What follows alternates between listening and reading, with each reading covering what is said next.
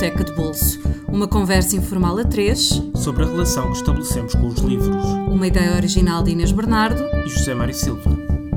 Bem-vindos a mais um episódio de Biblioteca de Bolso, um podcast sobre livros que se instalou provisoriamente na Póvoa de Varzim durante o encontro literário Correntes de Escritas. Entre os mais de 80 escritores ibero-americanos que participam na 17ª edição do festival, falamos hoje com Julian Fuchs. Filho de pais argentinos, Julian nasceu em São Paulo em 1981 e foi escolhido pela revista Granta para a lista dos 20 melhores escritores brasileiros com menos de 40 anos. Publicou até agora quatro romances, o último dos quais, A Resistência, acaba de ser editado em Portugal pela editora Companhia das Letras. Olá, Julian, muito obrigado por teres aceitado o nosso convite. Muito obrigado por convidar. É um prazer estar aqui. Está é aqui o, em Povo e está aqui conversando com vocês. É a primeira versão internacional do podcast. Nunca tinha, só tínhamos tido convidados portugueses até agora. É o primeiro ah, internacional. Ah, Obrigado então, por isso. Muita também. responsabilidade. Se eu represento todo o resto do mundo. Não, esperamos que, que a responsabilidade não seja assim tão, tão grande, uh, mas, mas realmente. Convidem outros em breve. Vamos tentar. Esperamos, esperamos que sim. O Juliano uh, trouxe-nos para a primeira escolha A Rosa do Povo de Carlos Drummond de Andrade. Por que escolher este livro, uh, que, apesar de ser uh, tido como um dos melhores do, do Carlos Drummond de Andrade, é um livro que está bastante datado, está bastante preso a, um, a uma circunstância e, a um, a um período. Por que esta, esta escolha? Então é curioso. Para mim, como leitor, ele não é um livro datado, né? É, até porque eu fui ler esse livro, ter contato pela primeira vez muito depois da, da publicação inicial do livro. E ainda que ele tenha, acho que ele é marcado pela como uma virada mais política do Drummond, um momento de, de militância, Drummond se aproximando de, de um comunismo. É, não foi nada disso que o que me moveu na, nas primeiras leituras. A gente vai no Brasil isso é, é muito comum a gente lê no, no colégio o Drummond, talvez para pensar dessa maneira, né? Dessa maneira histórica mesmo, o momento e tal como ele explica o Brasil de uma certa época. Mas para mim ele significou outra coisa completamente diferente, né? Eu fui ler com esse, com esse olhar, ou guiado por esse olhar professoral de, de, da importância histórica desse livro, e descobri outro livro completamente diferente ali. Né? E, e, principalmente eu fui relendo ao longo da, da, da juventude, né? É, depois de, dessa primeira leitura na adolescência, acho que aos 18, 20 anos, eu me reaproximei do livro e o que eu vejo de muito valor ali é o que tem de é, orientação para a escrita, né? Porque ele fala, quando ele não fala de política, que, quando ele fala de política é interessantíssimo, mas quando ele não fala de política, ele fala Também de poesia. E, e, e, fala de poesia de um jeito riquíssimo, com, com um conhecimento, com uma sabedoria de como lidar com a palavra, que para mim foi muito marcante. Uhum. Mas, portanto, é um livro a que regressaste muitas vezes. É, é, é. é particularmente, é, quando eu fui escrever o, o Procura do Romance, é é, o título me veio com, com uma relação do Procura da Poesia, né? o poema Procura da Poesia, que é da Rosa do Povo, e que é Não faças versos sobre acontecimentos, e é toda uma orientação de como escrever e na prática como não escrever né? ele vai é, dando os conselhos dele para um, um escritor são os conselhos do não fazer é, que é uma negatividade foi, útil, foi, para mim foi não era útil era provocativo né? uhum era, era forte, eu estava querendo fazer uma outra coisa, me preocupava em escrever um tipo de literatura que não fosse a literatura comercial, que não fosse uma repetição de um modelo, de uma fórmula.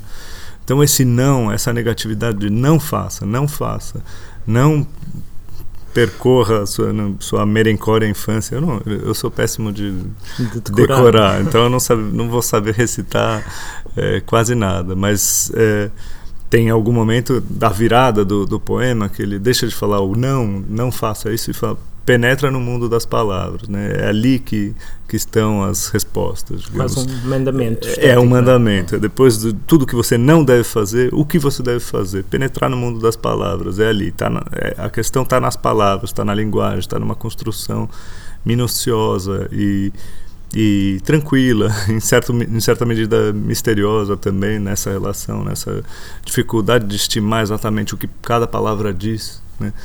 porque a partir da poesia e na literatura de maneira geral, essa noção de que de que uma palavra não é só uma palavra e não é o que está escrito no dicionário, ela é, ela é, muito mais do que isso. Ele diz, né, para tirar, afastar a palavra do estado de dicionário. Uhum. Então, para mim, é, esse, esse poema foi muito marcante, foi o poema ao qual eu fui voltando ao longo da vida. É, nesse momento era uma preocupação com a linguagem, é, é aqui, é, é, pensar cada palavra como, como fim em si, é, pensar a sonoridade, pensar os sentidos múltiplos que cada palavra tem e construir uma literatura a partir dessa multiplicidade, dessa complexidade. Este, este livro foi um ponto de partida para ti para a obra do Carlos Drummond, Drummond de Andrade ou foi só mais um. Uh, ou seja, há mais algo da literatura dele que tu, que tu valorizes e que tu escolhas para, para ti? Ou... É, acho que por ser um, um desses autores canônicos brasileiros, a gente acaba tendo um contato quase cronológico com a obra dele. Então começa lendo O Sentimento do Mundo, faz uma análise minuciosa do poema de sete faces, analisa quais são as faces que estão ali, essa coisa bem didática do ensino de literatura, que a princípio empobrece, mas quando o autor é bom, é, ele Não supera, resiste. ele resiste ao empobrecimento, ao depauperamento do ensino. Né? É, mas este é o livro ao qual tu voltas. Esse, é a, a, Rosa do Povo, para mim, é, é o grande livro, embora eu goste de outras coisas posteriores. Eh, tem uma sequência de pequenos livros que chama Boitempo, que é o Drummond sobre a própria infância. Isso também, a infância dele em Itabira, uma infância, infância muito especial, digamos, muito peculiar. Mas também eu não, não sou daqueles que vai recomendar toda a obra do Drummond, porque o Drummond tem deslizes conhecidíssimos, inclusive, e enfim, muita, muita coisa ruim. Né? Hum. Não é um autor. Mas não, não te empurrou para a poesia, ou seja, uh, empurrou-te para as, o, o, mergulho nas palavras foi é. na ficção, não é? Acho que de início. Ou, ou chegaste a experimentar eu, como, a poesia? como muitos escritores, comecei pela, pela poesia, mas aquela coisa de versos é, confessionais ali, achando que, que era com a inspiração que a gente escrevia. Então, aos 15, 16 anos, eu me via escrevendo assim, talvez um pouco marcado por Drummond, mas por, por outros também. Esses versos confessionais são, em grande medida, tributários ao Fernando Pessoa, então é culpa dos portugueses. também isso é culpa dos portugueses. e e no, no Histórias de Literatura e Cegueira, para além do, do Borges e do Joyce, aparece falas de um, de um, de um poeta brasileiro, João Cabral de Melo Neto, mas não do Drummond. Porque o, o e são dois, dois enormes poetas, mas porquê é que na, nesse livro foste mais para o João Cabral e não para o, para o Bom, Drummond? É, pela temática do livro, era impossível ah, é usar o Drummond, claro, porque claro. era o, o, que me interessava eram os, os escritores cegos. Mas o, o, João Cabral foi talvez o caso que, que me chamou mais a atenção. Na verdade, era o contraste entre o Borges e o, e o João Cabral, porque o Borges foi um cegueiro prolífico, escreveu durante 30 anos já cego ditando e modificando a própria poesia, tornando tudo mais metrificado, é, para poder memorizar os poemas e escrever enquanto andava pelas ruas. Ou seja, ele transformou a, a, literatura, quando cego, ele transformou a literatura em algo onipresente na vida dele. E o João Cabral, pelo contrário, ficou cego já tarde, é, aos 72 anos de idade, e só viveu sete anos cego e não conseguiu escrever mais nada. Né? Na verdade, ele tem pouquíssimos poemas posteriores, e um deles é Por que, que eu não escrevo cego? Porque que é impossível para ele, um poeta tão visual, tão concreto, escrever sem, é, sem poder enxergar o poema na página. Né?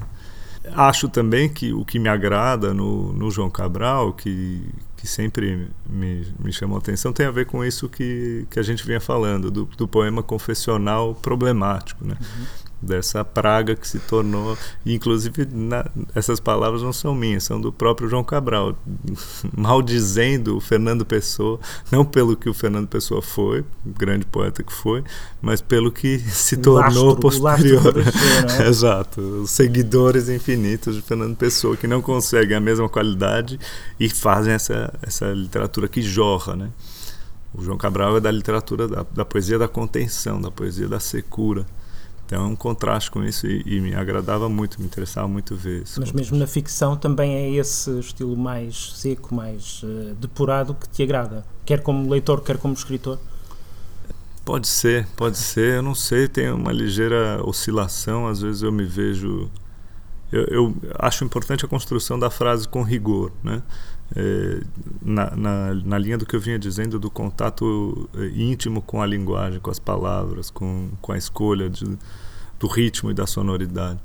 É uma prosa que se aproxima um pouco da poesia nessas preocupações, não, não na prosa poética, mas na, na preocupação da precisão da palavra. Agora, há, há, certos textos que têm que ser escritos com concisão e com secura, e outros que não, que, que precisam de fato se expandir. E, e o Procura do Romance, por exemplo, é um livro que se expande um pouco mais, que a frase se estende. Eu, recentemente eu tenho escrito frases que se, que se estendem, que não, que não encontram tão rápido ponto final, que, que vem com uma sequência de apostos e de correções e de reflexões sobre aquilo que acaba de ser dito. Enfim, é, procuro fazer esse trabalho também com precisão, só que sem, sem contenção necessariamente. Uhum. Para além de, de, autor, de escritor, também foste jornalista, eh, crítico literário e, em termos académicos, fizeste um, um, uma tese de mestrado em Teoria da Literatura sobre o segundo romance que sugeriste, que é o Ninguém Nada Nunca, do argentino Juan José Saer, e portanto, foi um livro que teve uma importância evidente na tua vida porque esteve presente na tua vida durante muitos anos e estudaste a fundo, provavelmente se calhar como nenhum outro romance, Sim. imagina. como, é que, como é que foi a relação? A relação começou pelo interesse académico ou também pela paixão do, do leitor? De fato, esse é talvez o livro que eu mais li e que li melhor. Espero ter lido melhor em toda a minha vida. E foi uma relação de ambivalência desde o início né? Talvez por isso, por um grau de intimidade que você tem com um livro que que é amor e ódio ao mesmo tempo. E começou pelo ódio. Começou pelo ódio. começou pelo ódio. Eu, eu, eu, tava, eu tinha entrado já no, no, no programa de mestrado em literatura hispano-americana, estudando Vargas Llosa. Né? Que, que depois de um tempo começou a me incomodar, até porque o Vargas Llosa vivo dando umas entrevistas, soar, algumas coisas que ele falava me soavam problemáticas. Eu falei, hum, talvez, eu gosto dele como escritor, mas talvez mergulhar tão fundo nele não, não seja o ideal. E nesse meio do caminho, numa, numa disciplina na, na faculdade, eu é, me passaram a leitura desse romance, Ninguém Nada Nunca, do Sayer. E foi, a princípio, uma história de resistência. Eu fui lendo e falando, mas que livro insuportável. Por que escrever desse jeito? Por que, que, por que não avança? Por que fica é, descrevendo infinitamente a imobilidade? Né? Então, e, e, depois eu fui entendendo que o Ninguém Nada Nunca era, era uma fala sobre essa impossibilidade, sobre a impossibilidade de um de um movimento, sobre a impossibilidade de um acontecimento. E se relacionava, então, de algum, em alguma medida, com aquilo do, do Drummond, do não faça versos uhum. sobre, sobre acontecimentos. Né? Então tinha uma recusa do acontecimento, uma recusa da intriga, uma, uma recusa da aventura. Era um livro que, a princípio, nada aconteceria. Na prática acontece muita coisa no livro. livro... Quando, é que, quando, é que, o ódio começou a transformar-se em amor, em, em paixão? Em... E aí, quando eu terminei de ler o livro, e penosamente, né, porque é um livro lento, porque é um livro que resiste, porque é um livro que não, não te permite a fruição e o prazer, quando eu terminei de ler aquilo, eu falei, putz, tem algo que faz sentido aqui. Tem algo de forte, tem algo de expressivo. Isso foi muito marcante, muito provocativo para mim acho que tem algo de valor que eu não vinha percebendo ao longo da leitura, porque a gente muitas vezes associa qualidade com prazer e, e nem sempre na literatura essas coisas vêm juntas, né? Aliás, boa parte das vezes, ao longo do século XX, parece que as, as duas coisas se, se, se divorciaram é, fortemente. Talvez hoje elas estejam se aproximando. Mas eu, eu, naquele desprazer eu sentia que tinha uma provocação forte e, e, que era justamente a, a recusa do livro a ser essa assimilação banal do entretenimento, essa historinha que, que nos diverte. O livro queria ser outra coisa, o livro queria é, se transformar num, num objeto rigoroso de linguagem é, contar uma história, mas contar uma história com uma preocupação constante com não contar, com o que eu não posso contar, por onde eu não posso avançar, se eu for rigoroso com, no uso da, da experiência, na contemplação da memória, se for rigoroso com, essas, com esses elementos todos, como eu posso fazer ainda a literatura? É, uma, é um, um tipo de, de romance também que leva muito em conta o que se fez até então. Né? Porque tem o tipo de romance contação de história que desconsidera eh, o que aconteceu na história da literatura ao longo desses últimos tempos, desconsidera toda a crise porque passou a forma romance. E ali, no, no tem uma alternativa, tem uma forma de continuar. Depois, não é, não é mais o, a literatura, o romance da negatividade total que digamos seria depois de morte, Virginia né? Woolf, é, Joyce, chega um Beckett que é acabou, né? Que seria ali a, a, dissolução completa do romance. Aqui já é um romance de reconstrução do romance, só que é uma reconstrução é, sem, sem que seja soberana sobre sua própria forma, não, sem a, a noção de que é preciso esquecer o que se passou tendo consciência do que se passou, reconstruir uma linguagem que, que fale, que diga. Então, nesse romance que existe, que a princípio, em que a princípio nada acontece, ninguém nada nunca seria ninguém nada nunca nada literalmente pode, não é literalmente isso é. É, tem um jogo de palavras também, Sim. porque é, tem uma, um rio muito importante pra, na trama. Toda a trama se passa à, margem de um rio e ninguém nada nunca no rio. ninguém Mas enfim. E o, e o, livro também funciona como uma travessia, como se atravessa um rio? Uh, um, Acho um rio? que sim, né, nesse sentido de, da dificuldade de. Um rio com uma corrente forte, é. não é? Mas não, pelo contrário, é um rio oh, moroso, sim. é um rio moroso. Nada, nada desce por esse rio, nada trafega por esse rio. O rio é parado praticamente. É... Mas é por ser parado que é difícil de atravessar. É, pode ser. pode ser. e o, o, esse combate, essa resistência do romance, depois da primeira leitura, nas várias releituras que fizeste durante o trabalho de investigação, prosseguiu esse, esse combate com o livro? Ou... Prosseguiu, prosseguiu. É, por isso eu disse, foi sempre marcado pela ambivalência. Né? Eu, eu gostava e não gostava do livro o tempo todo. E acho que isso era, era fundamental para me provocar, para continuar, porque não é, a dissertação de mestrado não é um elogio ao livro necessariamente. É um estudo, é, é um análise, estudo né? sobre o que está acontecendo ali, o que acontece de forte ali. E é possível e resto, voltar a ler o livro depois da tese? Olha, desde então eu não voltei. Claro. Mas ao longo da, da tese li toda a obra do Saer, que são pelo menos 20 livros, uns 15 romances, e é de uma consistência incrível.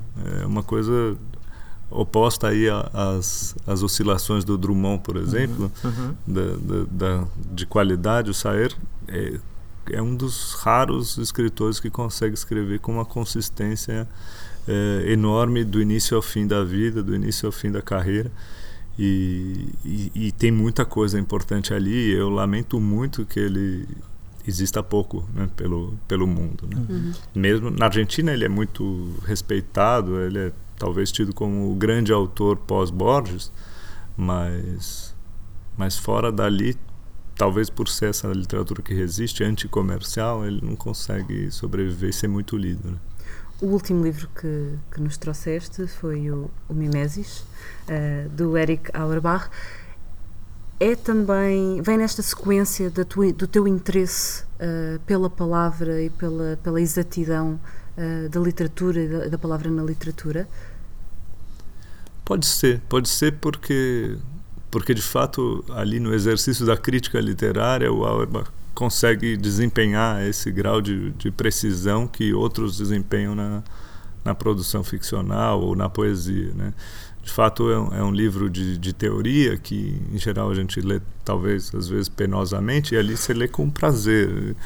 E, e, e se trata de um, de uma construção diferente. É um tipo de texto é, crítico que não é o tipo de texto acadêmico. Né? Isso é uma coisa que eu, inclusive, como é, é, sem ser como escritor, como, como pesquisador também, como crítico, procuro escrever. De outro jeito também a crítica. Não, não vejo que a crítica deva seguir uma fórmula precisa, uma, norma, as normas acadêmicas, uma linguagem pré-definida, que é, é possível é, remoldar essa linguagem a partir do, do nosso objeto, a partir do, e, e, em vários momentos tem-se a sensação de que o Auerbach está fazendo essa essa emulação, em algum sentido há algo do que ele faz ali que se assemelha à literatura de que ele está tratando. Né?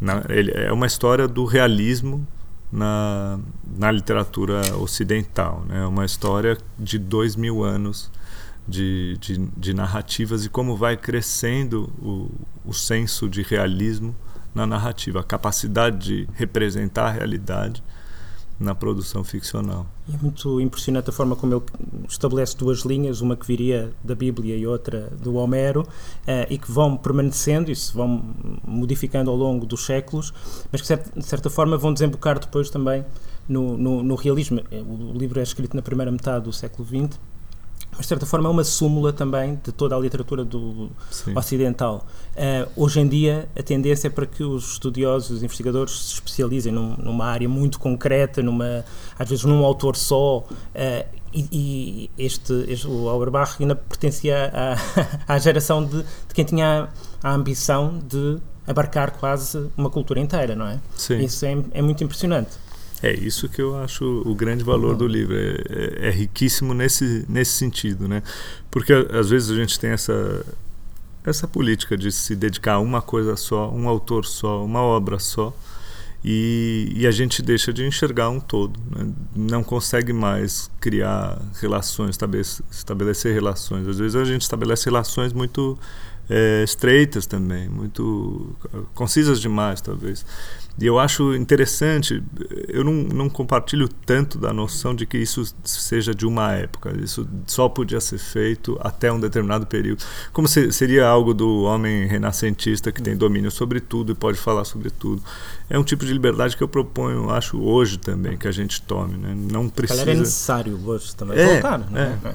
E para mim, o que, é, o que há de fundamental também com, tem a ver com tudo que eu vinha dizendo até agora e com a, com a postura do, do Saer na literatura. É, é, conceber a literatura historicamente, conceber que houve, que há transformações da forma ao longo do tempo, que há modos de narrar que vão se vão se modificando, vão se alterando, que a sensibilidade de cada tempo se altera e que a gente não pode fazer uma literatura desapegada e desligada de tudo isso. Que o que interessa é um interessa, bom, pessoalmente me interessa muito mais a literatura que tem consciência do seu tempo e, e procura dialogar com aquilo que já aconteceu. Né? Uma literatura um pouco mais é, rigorosa nesse sentido também.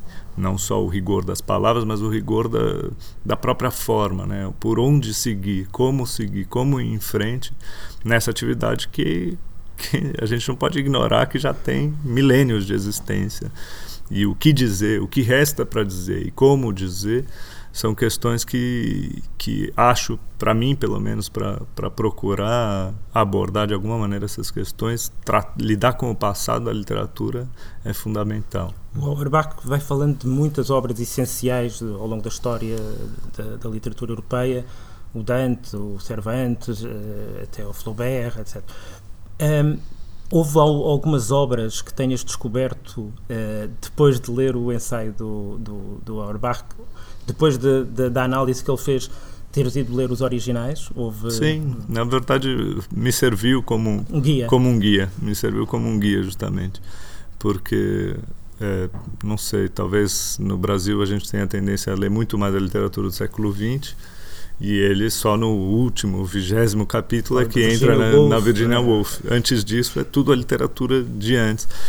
E, e eu me vali do, do, do Auerbach para ler Dante, por exemplo, para entender melhor Dante. Eu tinha lido um pouco a esmo e, e tinha sido forte para mim, mas para entender melhor Dante foi, foi por aí que eu fui. E, e particularmente para entender a história do romance, que é o que tem me interessado é, como escritor e como crítico, né?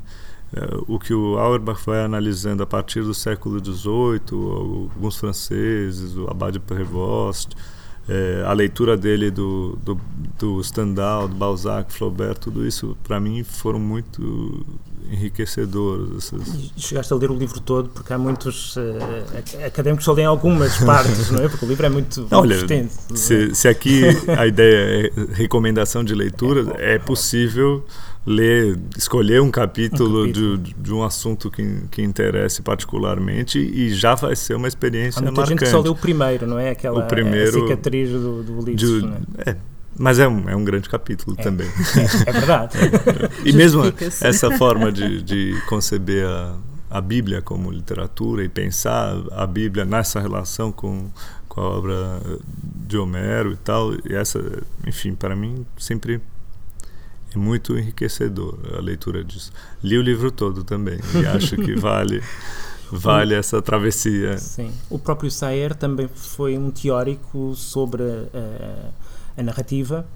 Aliás, o, o, único livro de poesia dele é Arte de Narrar, uhum. não é? Uh, o, e, e, tu também escreves e, e, e fazes crítica. O, a reflexão sobre a narrativa e sobre a forma do romance para ti é essencial para a tua própria atividade como romancista, para o, para o teu próprio trabalho como romancista, certo? É, particularmente no, no meu livro anterior, que era Procura do Romance, que a questão do romance estava colocada desde o do título, e essa relação com, com, o, com o Drummond me propunha pensar o como, como narrar, como narrar em tempos de impossibilidade de narrar, como fazer um romance em tempos de morte do romance, é, então é, era esse paradoxo o que me interessava na obra do Saed e que, o que me interessou para escrever. A dissertação acabou sendo uma resposta é, ensaística para aquilo e, e, o romance uma resposta ficcional para aquelas questões que me, que me provocavam, né? Agora, depois a resistência foi uma experiência um pouco à parte, porque eu já estava começando meu doutorado já estava avançado no meu doutorado sobre a forma do romance, sobre essa evolução histórica da forma do romance. Mas, paralelamente, eu comecei a escrever um conto. Eu queria escrever um conto sobre a história do meu irmão, sobre uma. E para contar a história do meu irmão, eu tinha que contar algo da, da história familiar, da história dos meus pais. Meu irmão adotado na Argentina em 76, tem um, Os pais tiveram que se exilar, meus, da Meus Argentina. pais se exilaram no ano seguinte e tem é, essas configurações só, é, histórico-temporais não são aleatórios. Né? Em 76, ser adotado em 76 na Argentina é uma coisa muito forte. Então, eu, e, e mesmo a questão da adoção já, já mexia com a família, já era marcante para ele, já era algo que nos levava a discutir e a pensar muita coisa. E eu resolvi escrever um conto sobre aquilo. Então não era uma preocupação com a forma romance, foi talvez um truque que eu tive comigo mesmo, né? para que aqui não entre tão de partida a problematização da forma romance, eu comecei como se fosse outra coisa e ele evoluiu como se fosse outra coisa, embora seja de fato um romance. Juliano, muito obrigada pelo teu tempo. Vamos recordar que A Rosa do Povo de Carlos Drummond de Andrade, infelizmente, não está disponível em Puxa. Portugal em livro, mas, boas notícias para quem nos está a ouvir, há um PDF disponível na revista Vivo Latinoamérica, em revista vivolatinoamérica.com, ou fazendo uma pesquisa no Google por A Rosa do Povo, Carlos Drummond de Andrade, e poderão chegar à Rosa do Povo. Em Portugal estão outros livros disponíveis, uhum. também se quiserem procurar. Ninguém Nada Nunca, de Juan José Saer, como já foi referido, infelizmente não está disponível em Portugal. Há alguns livros pela editora Editorial Caminho, mas podem encontrar na Amazon espanhola Nada, Nada Nunca, por 15,20 euros e Mimesis de Eric Auerbach, também na Amazon espanhola e em castelhano, porque também não está traduzido para português de, de Portugal, por 20,90€. Portanto, infelizmente escolha vai ser difíceis. difíceis São boas sugestões também para as pessoas procurarem. Pronto, Exatamente, ou os editores que nos ouçam Ficam Tá aqui sugestões. Fica de- serem publicados, sim. Recordamos que o Biblioteca de Bolso está disponível através do iTunes, do SoundCloud e por subscrições RSS. Não se esqueçam de classificar e criticar os programas e seguir-nos nas redes sociais, na nossa página de Facebook, em facebook.com barra Biblioteca de Bolso. E até à próxima semana com um novo convidado.